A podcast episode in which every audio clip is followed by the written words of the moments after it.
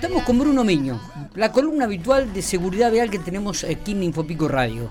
Y tenemos dos temitas para desarrollar en la mañana de hoy. Uno que venía preparado Bruno, que ya está preparado y que tiene que ver con este proyecto, esta ley de alcohol cero. No, alcohol cero todavía no en La Pampa porque no está no, en La Pampa sí. En La Pampa ya está implementado. En general Pico, en general, no, Pico está implementado. Y digo, y en algunas otras provincias, pero no en todo el país. Así que, mm, ¿qué te parece si, si escuchamos un poquito que va a hablar Bruno sobre este tema y después sobre el tema del monopatín, ¿no? Porque el municipio ya envió al Consejo Deliberante una ordenanza para adherir a esta disposición de la Agencia Nacional de Seguridad Vial para regular el uso del monopatín eléctrico. Vamos, a ver en qué queda también eso. Dale. Eh, Brunito, buenos días. ¿Cómo está usted, amigo? ¿Cómo está? ¿Bien? Buen día. ¿Qué tal, Miguel? Buenos días, buenos días para todos. Bien, bueno, el tema del calor insoportable ayer. Hoy zafamos un poquito. ¿eh? Hoy zafamos, sí, hoy está, hoy está mejor. Un poquito bastante, te diría que zafamos. Hoy. ¿Cuánto hoy la temperatura? 30 grados. Eh, la máxima creo que 28, ¿no? 26, si no me equivoco. 26, sí, está bueno, nada ah, que ver, son 10 grados, 10 grados menos, casi 14 grados menos. Sí. Bueno, Bruno, lo escucho, somos todos oídos. Bueno, arranco por lo primero. Vos sabés que la semana pasada te dije vamos a hablar de la ordenanza y de eh, la inhabilitación para seguir conduciendo, o sea, retención de la licencia por control de alcoholemia superando los límites. Por ahora, en la ciudad de General Pico, entró el proyecto el jueves, ¿no? Pero por ahora, la ordenanza permite al vehículo, al automóvil particular, vehículo particular, 0,5 gramos de alcohol por litro de sangre. Cuando haga la ordenanza va a pasar a cero, supongo, pero hay un detalle que me pareció interesante porque se acercó un vecino, me llama, me dice, Bruno, mira, este, sí, me agarraron, me, dio más de, alcohol, más de 0,5. Eh, fui a pagar, en ese momento me retiré la licencia, fui a pagar al otro día, dos días después, no sé, fue porque fue un fin de semana, un lunes, ponele. Me devolvieron la licencia, pero me dijeron que me iba a llegar una notificación donde me iban a inhabilitar. Pero ¿cómo le digo yo? Si te devolvieron la licencia y te van a inhabilitar, o sea, que es como que te van a retener la licencia de vuelta, no sé, Bruno, me dijeron que me iban a notificar. Y me dice, porque porque lo correcto, lo normal, según la ley de tránsito, es persona con sobre los límites de alcohol, retención de licencia, contra la retención, una autorización provisional para conducir por 30 días, y en esos 30 días esa persona paga, recupera su licencia, y bueno, queda con la multa, con la, con la sanción, pagó, pero le devuelve la licencia. Lo que no debe hacer es seguir conduciendo porque ya está con alcohol en el momento. Conseguirse otro conductor que siga con ese vehículo. Bueno, pero tienen que entregarle una autorización para conducir por 30 días para solucionar. ¿Qué dice la ordenanza? Y me muestra la ordenanza. Entonces la ordenanza dice en los casos que resulte eh, condena por la violación a la prohibición de conducir, habiendo superado los márgenes tolerados de alcohol en sangre, según la ley 2449, se deberá disponer la inhabilitación por el plazo de 60 días. 60 días, informando al área de licencia de conducir. Es decir, que aparentemente le estaría esperando una... Y acá empieza mi cuestionamiento. Suponete que viene alguien de afuera, no se da cuenta, tomó algo le, paran, le hacen el acta y le retienen la licencia por 60 días y no le dan nada. Le tendrían que haber dado una autorización para conducir. Y esa persona se tiene que volver a su provincia, a su localidad. Retención de licencia. Ese artículo está mal redactado porque al de pico, entonces sí, y al que viene de afuera no le van a retener la licencia o no le van a notificar de la retención de la licencia, inhabilitación de la licencia, y después va a pasar algo que no es muy correcto lo que digo, pero es la verdad. Es lo siguiente, nosotros estamos conectados con el sistema de la Agencia Nacional de Seguridad Vial, nos da la licencia azul. ¿Qué pasa si viene un vecino de otra localidad que tiene la licencia verde ¿sí? y le retiene la licencia acá en Pico por alcohol? Y esa persona, te la rebusca, vuelve a su ciudad, vuelve a su municipalidad y le dice, extravié la licencia, me la robaron.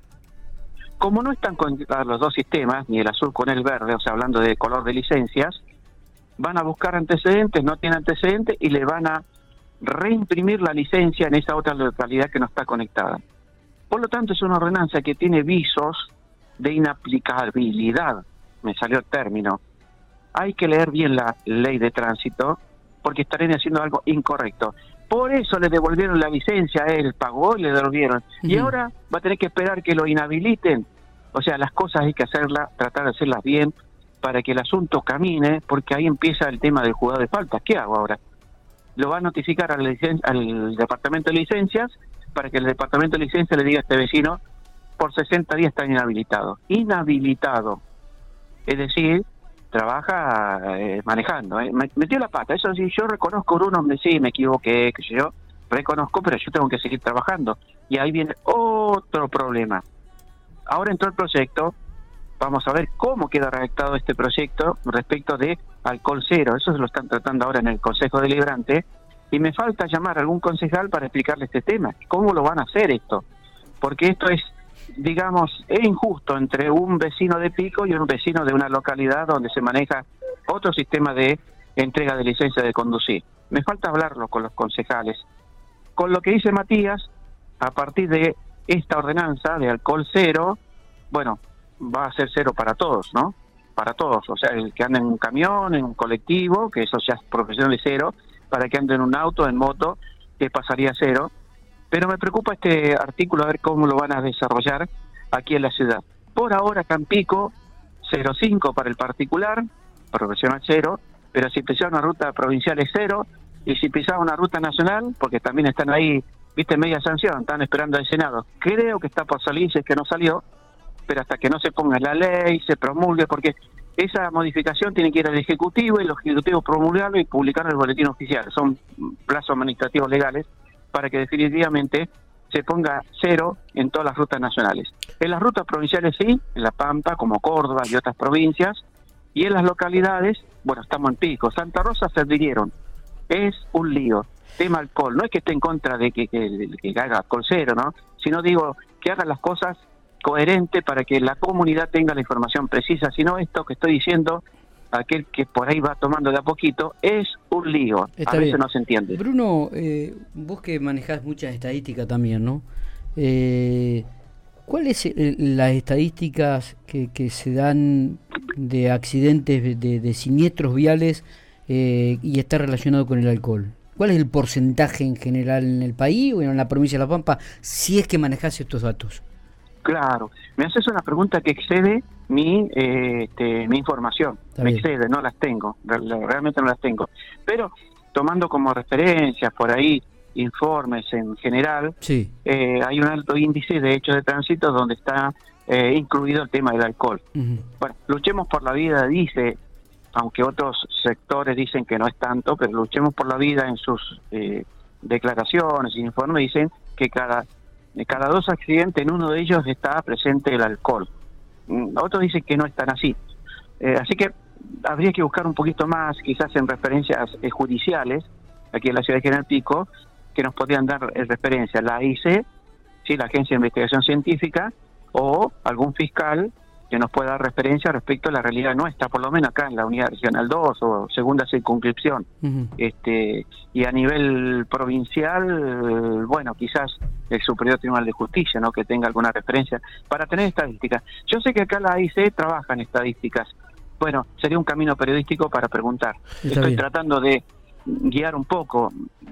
O sea, me tiraste una pelota, pero yo estaba offside. No, no, no, no, no, no, pero a ver, porque tampoco que uno no la sea, tiene y que no por sea ahí... con el bar, lo único que pido. No, no, no. Pero bueno, seguramente nos vamos a encargar en el curso de la semana para poder tener también esta información, pero es que es validera o es, o es válida, ¿no?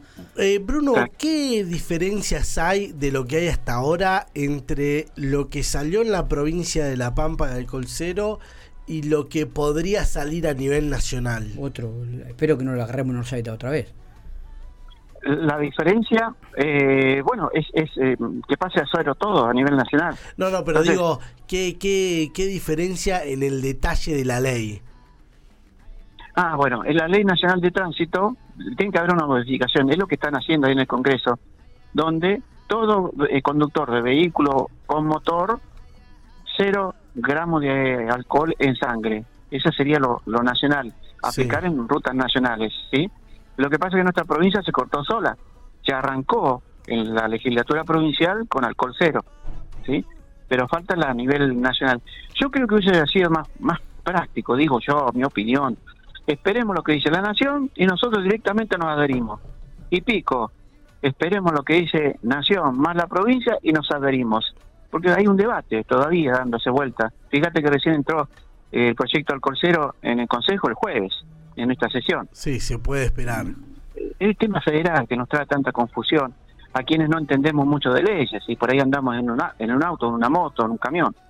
Qué, qué complejo se vuelve eso cuando la sociedad para cumplir la ley tiene que conocerla, si bien no se puede excusar de no conocerla, pero estos vericuetos de si existe acá, si no existe acá, si está, si esto está para un lado, cómo genera esta confusión, ¿no? Totalmente. Uh, sí, sí, sí, sí, sí, eh, es un problema. Eh, es como, bueno, vos lo planteaste al principio, el tema del monopatín eléctrico, ¿sí? Bueno, en la ley no está definido, no, no existe una definición, como si existe la definición de bicicleta, ¿no? Vehículo impulsado por, el esfuerzo de quien la conduce, la bicicleta con el, con el pedaleo común. Entonces de repente, en 2018 aparece la bicicleta con motor eléctrico.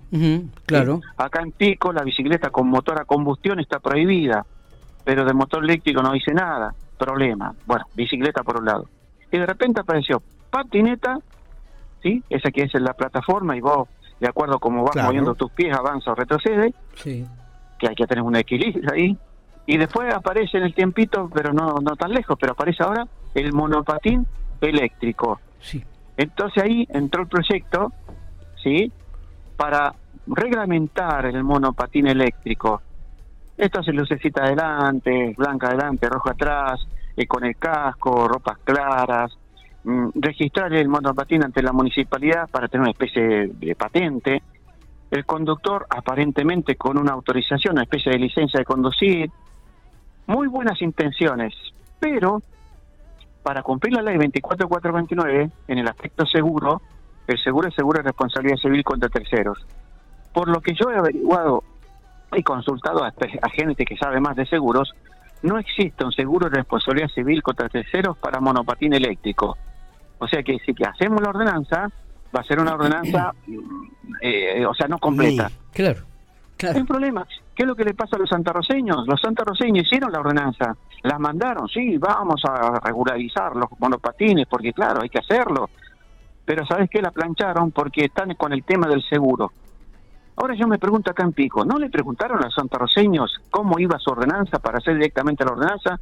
No, directamente lo mandaron al Consejo Deliberante y ahí siempre pienso yo, es efectista, pero no efectiva, porque ese monopatín no va a poder tener su seguro de responsabilidad civil contra el tercero que dice la ley.